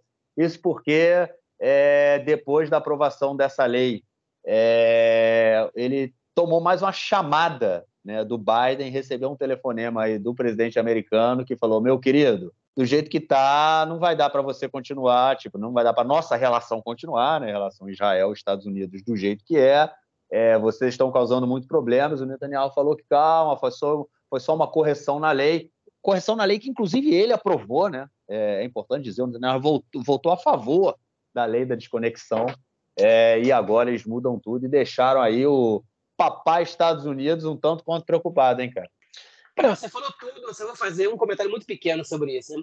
Qual foi a resposta que o Netanyahu deu para o Biden quando ele demonstrou preocupação com a possibilidade de Israel voltar a construir assentamentos nessa região? Ele disse o seguinte: não é, a gente não pretende, não é nossa pretensão construir assentamentos nessa região. A gente só aprovou essa lei para acabar com a humilhação sofrida pelos judeus, sofrida pelos judeus de que não, de que não poderiam morar ali convence um total de zero pessoas essa declaração. tipo, que humilhação é essa? É, que, que, de, que, de que humilhação você está falando? Ah, pronto, agora olha só, vocês foram retirados dali, agora a lei que retira vocês dali já não vale mais, mas vocês não podem morar ali. Isso acaba.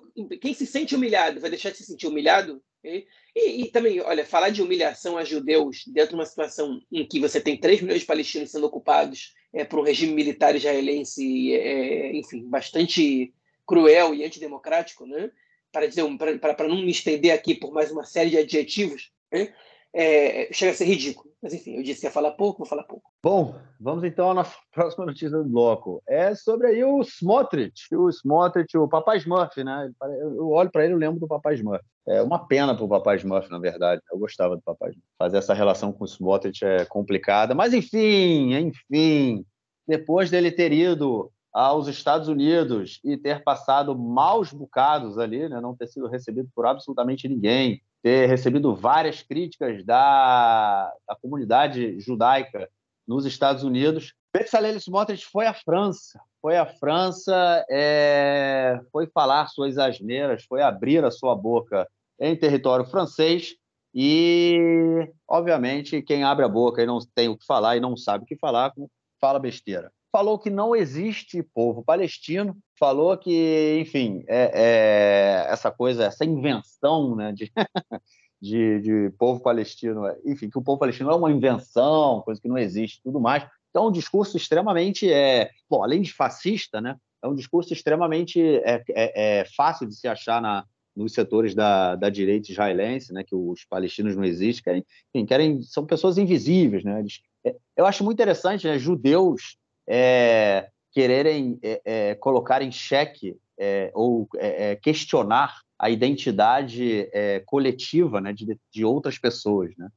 o que fizeram ao longo da história do povo judeu, principalmente no momento recente, né, nos últimos, no último século, foi justamente questionar a existência do povo judeu, né? dizer que o povo judeu não é um povo, é uma religião, é, e por isso não, não, tem a necessidade de ter um Estado. Né? Isso foi um dos motivos, inclusive, que é, é, Stalin né, negou a, aos judeus a sua autonomia né, na, na, União Soviética, é, dizendo que os judeus não, não eram um povo, não se constituíam como um povo, né? porque, enfim, ele tem é, é, há elementos né, para que você havia, um, havia elementos para que você pudesse caracterizar um determinado grupo social como um povo, e os judeus não se encaixavam naqueles elementos que, que estavam. Então, enfim, não era um povo. É, e agora a gente vê a mesma coisa aqui, né? A gente tentando, setores do povo judeu tentando aí é, questionar e desqualificar a, a identidade coletiva é, de outras populações. Mas, enfim, ele foi lá na França falar suas bobeiras, suas baboseiras e seus racismos.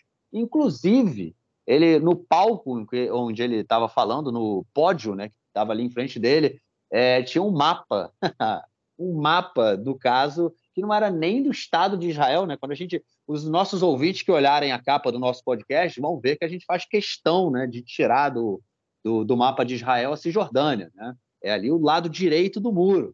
A gente está do lado esquerdo do muro, eles estão do lado direito do muro, ou seja, a gente não acha que a Cisjordânia seja parte integral do, do Estado de Israel. É, e o mapa em que o Smotrich foi falar é, era um mapa que não só incluía a Cisjordânia no Estado de Israel, incluía partes da Jordânia e até do Iraque. É isso aí.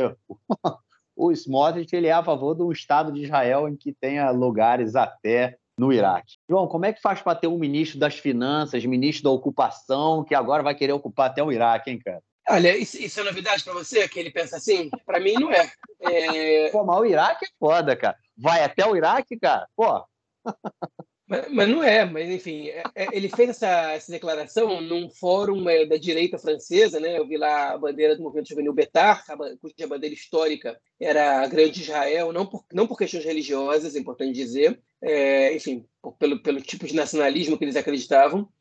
É, também tinha a bandeira da Socialista Mundial e tal. E aí a frase dele foi a seguinte: é, ele estava vindo de uma, de uma, viagem nos Estados Unidos onde ele não foi recebido por ninguém, né? E seguinte, a Casa Branca tem que entender que não existe povo palestino. Isso não existe, isso é uma invenção dos palestinos, isso é uma invenção do mundo árabe para é, recusar a presença judaica aqui. E aí, enfim, na frente dele está falando esse mapa da Grande Israel. Né? E aí, aí aconteceu a situação constrangedoríssima para o governo de Israel, porque todos os aliados de Israel, praticamente estratégicos para o Oriente Médio, se manifestaram. Os Estados Unidos chamaram o embaixador para consulta, a Jordânia chamou o embaixador para consulta e emitiu uma menção. Israel teve que, antes da Jordânia chamar o embaixador, dizer que respeita a soberania da Jordânia sobre o seu, sobre o seu território. Não falou nada sobre o povo palestino, o governo israelense, mas falou que respeita a soberania da Jordânia sobre o seu território. Os Emirados Árabes emitiram nota, o Egito emitiu nota, a União Europeia emitiu nota, a Arábia Saudita, que é país inimigo de Israel, mas que já, com quem Israel quer se aproximar, é, é, emitiu nota, de, de, todos eles detonando as palavras do Smotrich. Né?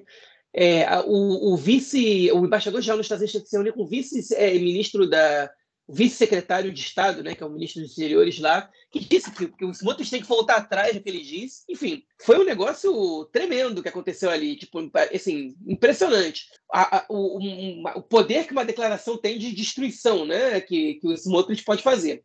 Agora, isso não é brincadeira. Né? É, eu escutei essa semana um, um, podcast do, do, se não me engano, também foi do N12, né, do canal 12, e eles entrevistaram vários, é, vários ex-membros do, do alto escalão em off, né, para comentar sobre o que acontece. Né? Os palestinos, obviamente, também condenaram as declarações do Smotrich, disseram que ele estava ele estava atuando é, para acirrar os ânimos às vésperas do Ramadã, que era o momento que tinha que estar acalmando os ânimos.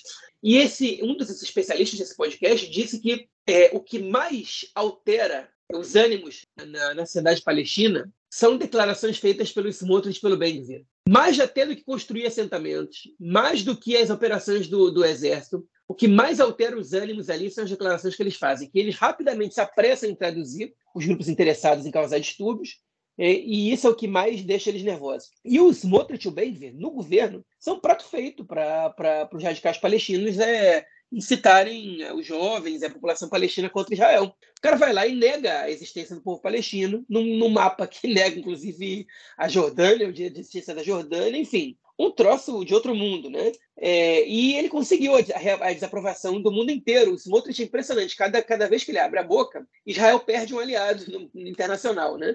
E como se não fosse, como se besteira pouca não fosse suficiente, é, a, essa semana, aparentemente, é, a Arábia Saudita vai é, restabelecer relações diplomáticas também com a Síria e os Emirados Árabes com o Irã. Ou seja, os aliados estratégicos que Israel tem, ou que estava tentando construir em função é, do, do, da inimizade com o Irã, e obviamente com os regimes aliados ao Irã, ou com os grupos aliados ao Irã, como a Síria, ou como Hezbollah no Líbano, okay? é, eles estão se aproximando do Irã. Okay? Fracasso total da, da, política de Israel de relações enfim, de, de, política internacional do país, okay? que consegue somente piorar as coisas, né? E você ainda afasta os Estados Unidos, que é a única esperança que Israel tem, por exemplo, de se aproximar da Arábia Saudita. É, é um negócio, enfim, é um negócio é, inacreditável como o governo se auto-sabota né? todos os dias. E você já não, não basta as crises que você tem, você precisa de mais crises. Você precisa cancelar a lei da desconexão, você precisa criar conflito com a Jordânia e com, e com os países do Golfo, né? Você precisa, enfim, já, já, não basta a crise econômica, a crise legal do país, os conflitos internos, né? o Ramadã chegando, você piora toda a situação. Isso não, não é. Eu, eu, acho que. Eu não sei se dá para chamar isso de caquistocracia, porque, enfim, é, não é exatamente o, o, sujeito que não está desempenhando seu papel como ministro da maneira adequada, né? Tecnicamente. É um governo que, que, que, que quer o caos. Né? Não sei se o governo inteiro quer o caos, mas tem muitos nomes do governo que estão buscando o caos constante, o terror e, a, e, a, e, enfim, e o embate e, aí o conflito civil e, e, as rupturas internas, né? Gente como Smotrich, como Ben-Gvir, como é o, o, o Shlomo Kelly, deputado do Likud, ministro do Likud, de Comunicações, como Dudi Amsalem, também ministro do Likud, enfim, são pessoas que na, prática e na retórica eles só estão buscando problema, só estão buscando conflito. Miri Negev, já citei no bloco anterior, é, enfim, é com isso que a gente tem que lidar. E nesse exato momento que a gente está lidando com isso, a gente vive um momento de tensão é, com os nossos é, vizinhos, né? Que eu vou deixar o Marquinhos aí introduzir o tópico. É, só queria fazer um comentário. O, o, parlamento da Jordânia ele votou pela expulsão do, do como chama, do embaixador israelense é, em Amman. Não é a primeira vez que isso acontece. O rei não, o rei não leva muito a sério o que o parlamento jordaniano fala. É, mas mostra, né, mostra o tom da, da insatisfação dos jordanianos é, em relação ao governo israelense. E aí, fazendo só um, um, um, uma lembrança né, rapidinha, é, é, durante o último governo Netanyahu, né, a, a relação entre Israel e Jordânia deteriorou muito, né, foi, teve inclusive disputa por é, é territo disputa territorial na fronteira, tem uma duas regiões é, na fronteira de Israel e Jordânia que é, eram ter são território jordaniano.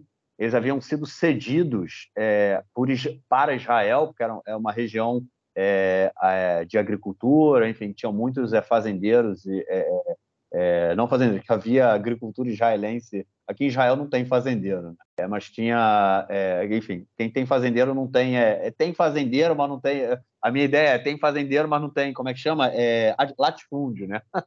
Aqui é meio difícil ter latifúndio. Mas é, é, é a, a, havia né, agricultura ali na região, é, inclusive na parte norte, é, eram duas regiões diferentes, uma no, mais ao sul, perto do Mar Morto, e uma mais ao norte, é, indo em direção ao Mar da Galileia. E é, ali é uma região que ela tem é, é, é, bem mais verde, né? uma região que é muito mais agriculturável. Então, é, é, o parlamento jordaniano, no último governo Netanyahu, exigiu de volta essas, essas é, regiões. É, são áreas que é, pelo acordo, elas deveriam ser renovadas, é, é, é, o, acordo deveria ser renovado periodicamente, e na última vez o, o, o, parlamento jordaniano decidiu por não renovar o acordo, enfim, voltou para as mãos da Jordânia, esses dois territórios. Durante o governo Benny Gantz, é, não Benny Gantz, o governo do é, Bennett né, e do Lapid, é, tentaram, restabeleceram, né, melhoraram as relações entre os dois países, o Benny Gantz, inclusive, foi muito, foi duas, se eu não me engano, duas vezes a Jordânia, a Amman, conversar, enfim, é, fortalecer ali as relações. E agora a gente vê a volta do governo Netanyahu e a destruição da, dessas relações, né? no momento em que a gente vê a aproximação do Irã das fronteiras israelenses. Né? Realmente, se a, a, relação, a volta né, da, da relação entre, entre Irã e Arábia Saudita já era alguma coisa muito preocupante né, para a política israelense, para política externa israelense, agora a normalização com é, o, com a Síria é muito, realmente muito preocupante, porque a Síria está aqui do lado. A Síria faz fronteira com Israel é, ali no norte, nas colinas do Golã, né, que é uma região em disputa, e também é, é, é, faz fronteira com, com, o Líbano, com Hezbollah, é, enfim, que é onde passa também muita coisa, né? Muito equipamento americano, equipamento iraniano para o Líbano passa através da Síria. E acredito que com os dois países tendo acordos e os dois odiando Israel, esse tipo de transporte é, seja mais facilitado, é, fazendo com que a Força Aérea Israelense, que no caso, nesse momento, está é, perdendo piloto, tenha, tenha que atuar de forma mais intensa. Ou seja, a gente realmente está no mato sem cachorro. É, e vamos então à nossa próxima notícia do bloco, que já que a gente está falando dos nossos vizinhos, vamos falar.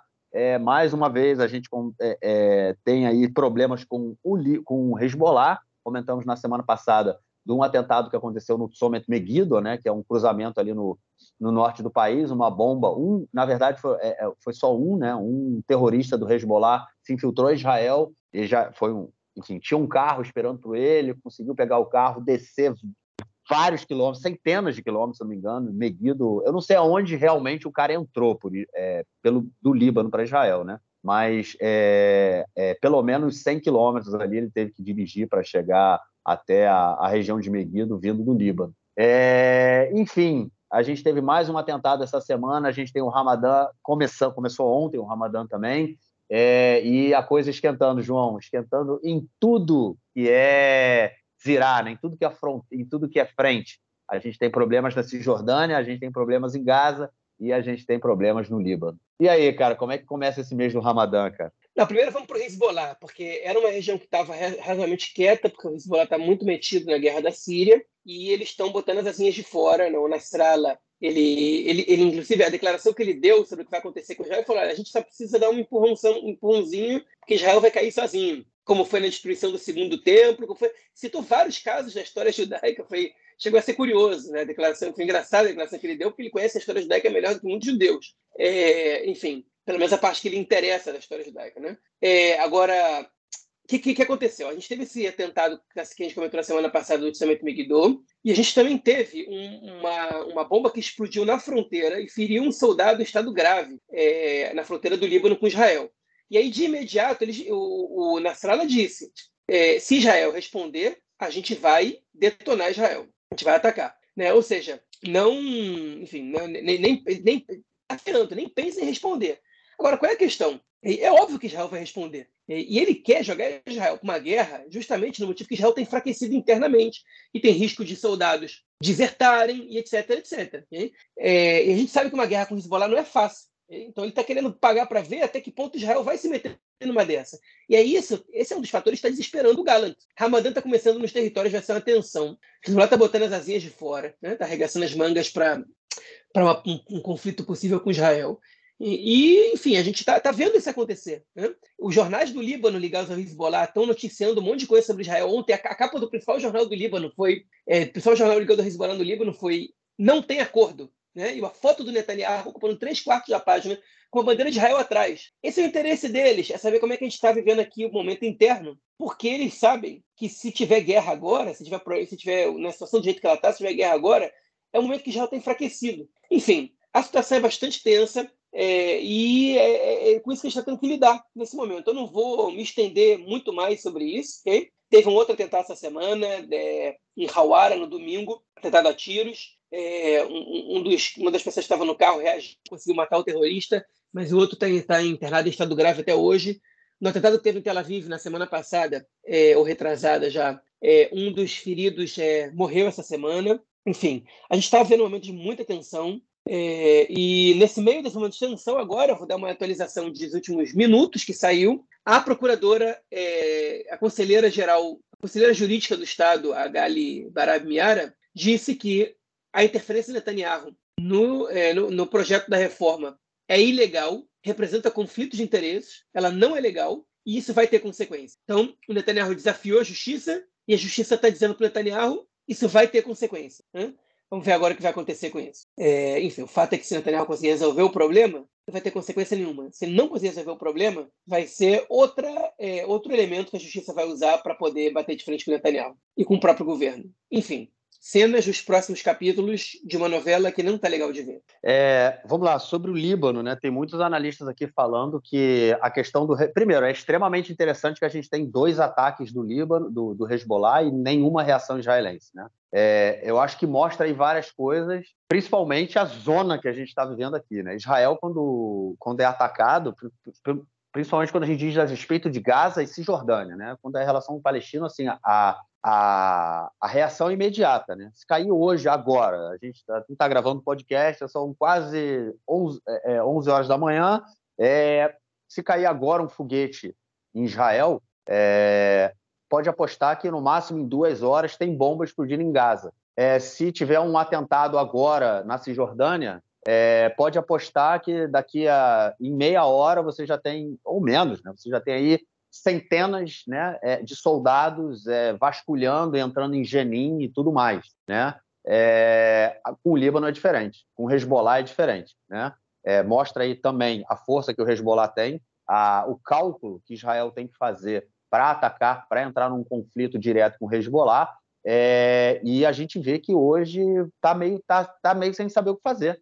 Né? Principalmente a gente pensar o quão dramático é é, quão dramática é a situação se a gente for analisar o que a gente comentou lá no primeiro bloco, da reação do ministro da Segurança, que falou que ele não tem como trabalhar como ministro. E é isso, é a, acho que a, a Israel não ter ainda respondido aos atentados cometidos pelo Hezbollah é uma prova disso. Né? Eu acho que está claro aí para a gente. É, é, Israel sempre responde de uma forma muito rápida e não, e não fez isso com o Hezbollah até agora. Israel, na minha opinião, não está sabendo qual vai ser a política é, de resposta. E tem muitos analistas dizendo que o Hezbollah não quer um enfrentamento com Israel, né, que é, eles não, eles aprenderam a tática com o Hamas. É, o Líbano vive uma crise muito grande, uma crise financeira muito grande, é, e isso gera também né, uma, uma, uma pressão muito grande no Hezbollah.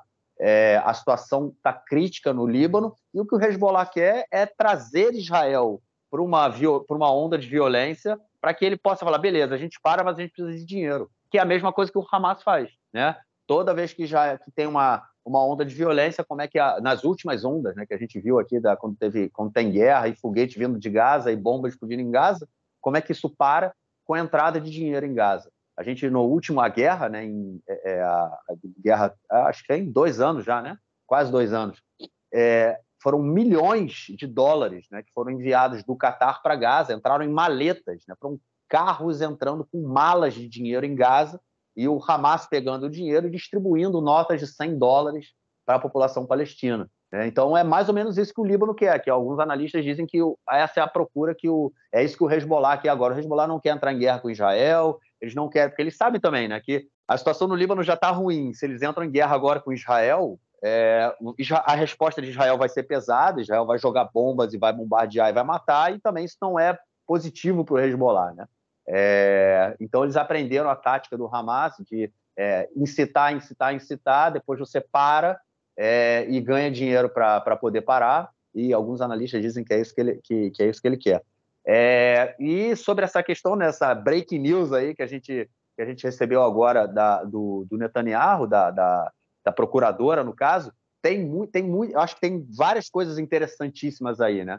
Porque, primeiro, é, havia muita gente dizendo que, é, muitos analistas dizendo que era possível que, a, primeiro, que a, a procuradora ela, ela ia defender o Netanyahu, ia defender a, a Roca Niftsarut, né? essa, essa lei da vacância que, que a gente comentou dele, ela já tem, já está sofrendo, já foi feito pedido de, já, for, já foram feitas apelações né, no Supremo Tribunal de Justiça para que essa lei não seja validada pelo Supremo e quem vai defender a, a lei né, frente ao Supremo, né, pelo governo, vai, seria a procuradora. Né? Ela falou que ela ia fazer, ela ia defender a, a legalidade da lei. É, só que agora eu não sei mais se ela vai fazer isso, né? Porque ela já tinha falado para o Netanyahu, para o Netanyahu não se meter em nenhuma, nenhuma discussão relacionada ao, a, a, ao golpe judicial, né? Porque ela dizia que tinha conflito de interesses com ele, tanto por ele ser primeiro-ministro quanto por ele ser réu na justiça, né? Então ela falou: você não pode se meter nesse assunto, você não pode dar declarações nesse assunto.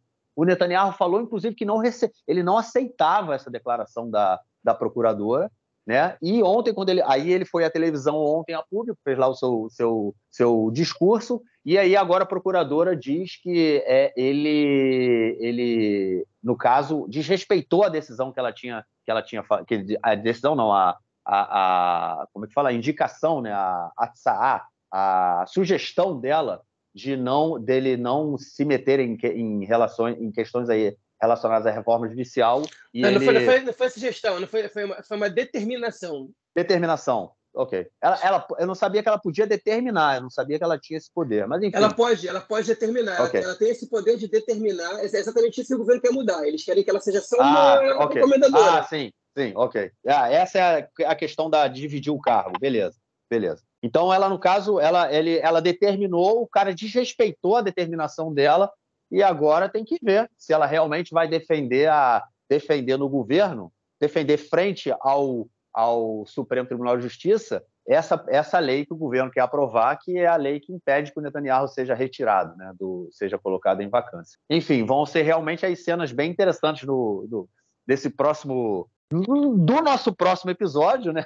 E desse jogo de xadrez aí que está sendo como você falou, né? É triste de ver, muito triste da gente ver a situação toda, mas é, para quem, quem gosta do, do, jogo político, né? É interessante ver essas movimentações, essas tentativas de colocar em xeque aí é, diversos setores da, do governo, né, do Estado, da burocracia, é, para que, enfim, da população como todo, né? Porque todos nós fazemos parte desse jogo de xadrez. Bom, é isso. Eu acho que vamos então para o nosso próximo bloco para ouvirmos o comentário do camarada Nelson Burdi, que mandou o comentário ontem, quinta-feira, antes de 8 da manhã, ou seja, se acontecer alguma coisa extraordinária no esporte israelense até amanhã à noite, os nossos ouvintes não ficarão sabendo. Manda aí, mestre.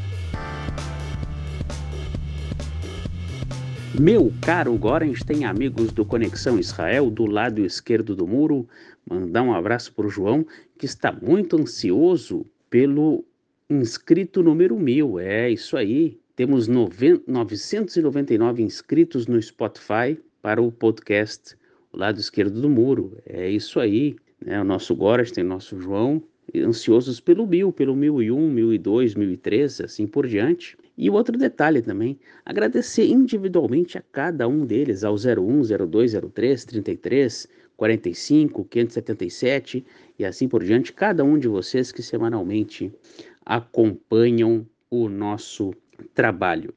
Liga Feminina de Futebol Israelense. O Kiryat Gat está com 53 pontos e o segundo colocado, o Apoel Katamon Jerusalém, com 37. É, o Apoio Jerusalém tem 37, é o segundo colocado. Depois vem o Apoio Petar Tikva com 25, tem o Asa Tel Aviv por ali também 20 e poucos, mas uma distância muito grande. Criat Gato com 53, 53 a 37, uma distância oceânica. E o Criat Gato, como eu falei em outras oportunidades, Criat Gato é uma cidade uma hora ao sul de Tel Aviv, em direção ao, ao deserto do Negev, e é uma cidade proeminente, uma cidade que tem crescido muito nos últimos anos e a prefeitura investe muito nesse time. E o time, já de muitos anos, vem tendo uma hegemonia no futebol feminino israelense e não é à toa que tem essa vantagem na atual liga. Vamos acompanhando aí a liga já na reta final, assim como a liga masculina também na reta final. É isso aí, um grande abraço.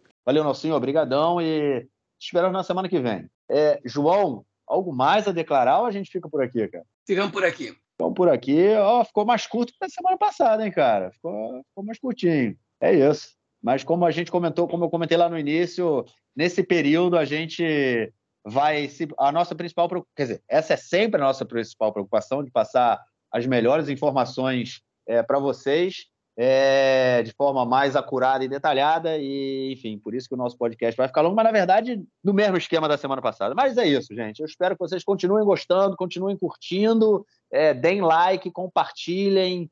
Enfim, nossos ouvintes que ainda não, não seguem a gente no Spotify, sigam no Spotify, sigam em todas as plataformas que vocês quiserem, que nós estamos disponíveis. É, e é isso, entrem em contato sempre que quiserem e voltamos na semana que vem. Forte abraço, João.